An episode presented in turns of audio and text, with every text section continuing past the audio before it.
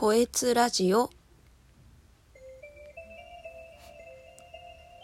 2020年12月23日水曜日。本日は第7回目の放送を始めさせていただきます。改めましてこんにちは。こえつと申します。今回はもうすぐクリスマスということでオープニングをねちょっとクリスマス仕様に変えて流してみました。いかがでしょうか？プツンと 最後音切れちゃってましたけどね。まあまあそれはともかくせっかくなんで少しだけクリスマスの話をしたいと思うんですけど皆さんねサンタさんに会えたのはいつ頃ですかね？あのサンタさんの存在にね触れたくないって人はねもうこのまま聞くのやめてほしいんですけど私サンタさんの正体をね知ったのが小学校3年生の頃だったんですね。きっかけはプレゼントを間違えられたことでお母さんに抗議したんですよ。それでお母さんから返ってきた言葉で私サンタさんの正体を知ってしまったんですね。すごいショックでね。もうねプレゼント間違われたこともなんかもうどうでもよくなるぐらいすごくショックだったんですよ私ずっとサンタさんのことをね信じてたんで私兄も姉もいるんですけど2人はもうとっくに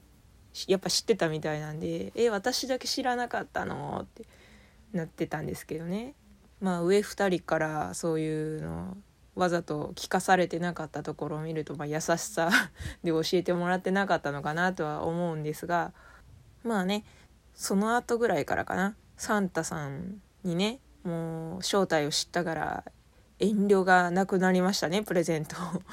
もう欲しいもの高いものを要求するようになってしまったんでもうなんか申し訳ないなって今になったらすごく反省してるんですけどまあ、仮に自分がサンタさんの立場になったらねその子供はね10歳くらいまではちょっと黙っておこうかなって思っております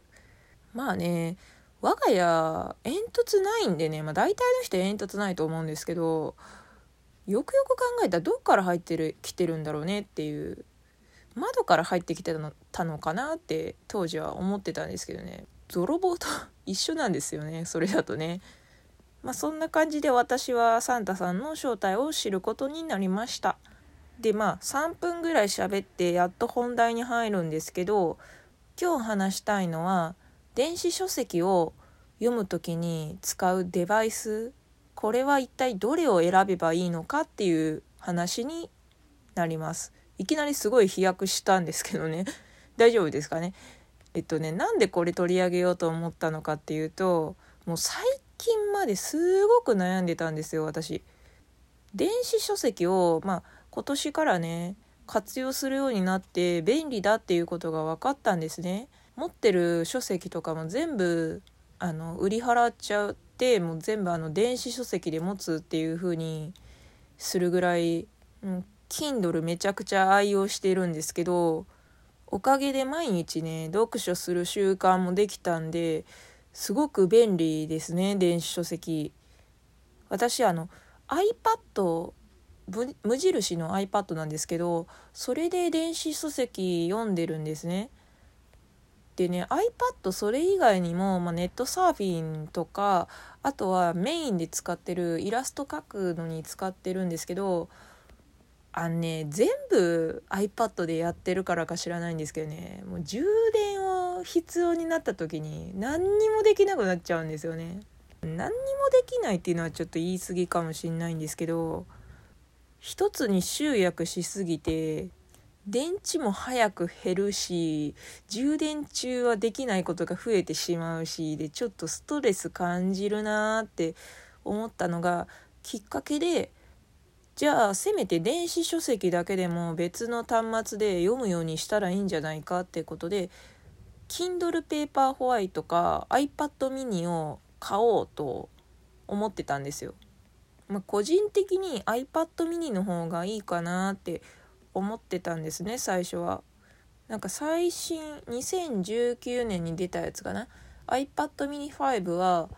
第一世代の Apple Pencil に対応してるのでメモとかもイラストとかまあ撮ることができるんですよ。私いつも外出する時にはちっちゃいノート持っていくんであこれいらなくなるなって思って iPad mini いいなって思ってたんですけどまあ高いですよね。最近 iPhone SE に買い替えたばかりで予算もあんまりないなと思ってうんまあミニノートでも十分取れるからいっかってことで iPad mini はちょっと除外しました。まあ値段がねちょっと高すぎるなと思ったんであとはねあんまり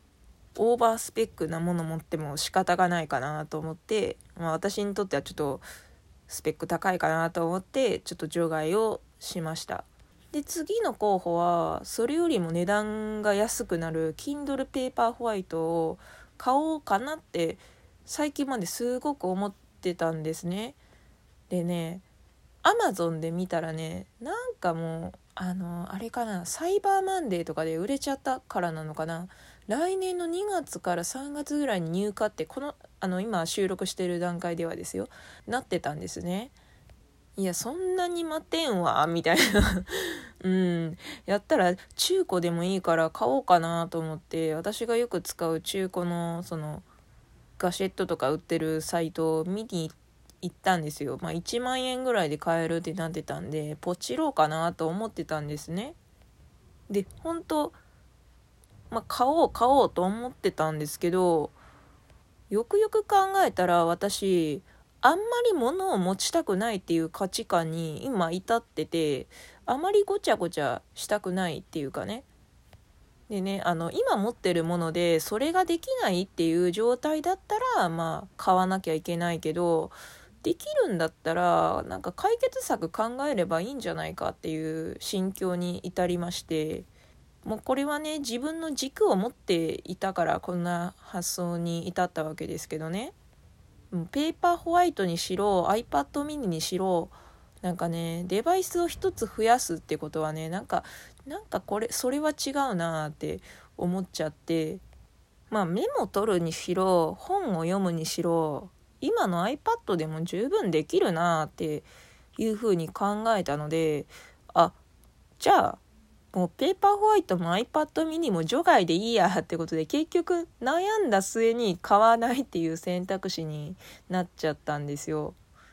でもね今持ってる iPad がまあもう2年くらい使ってるから買い替えるにはいいんじゃないかって思ったので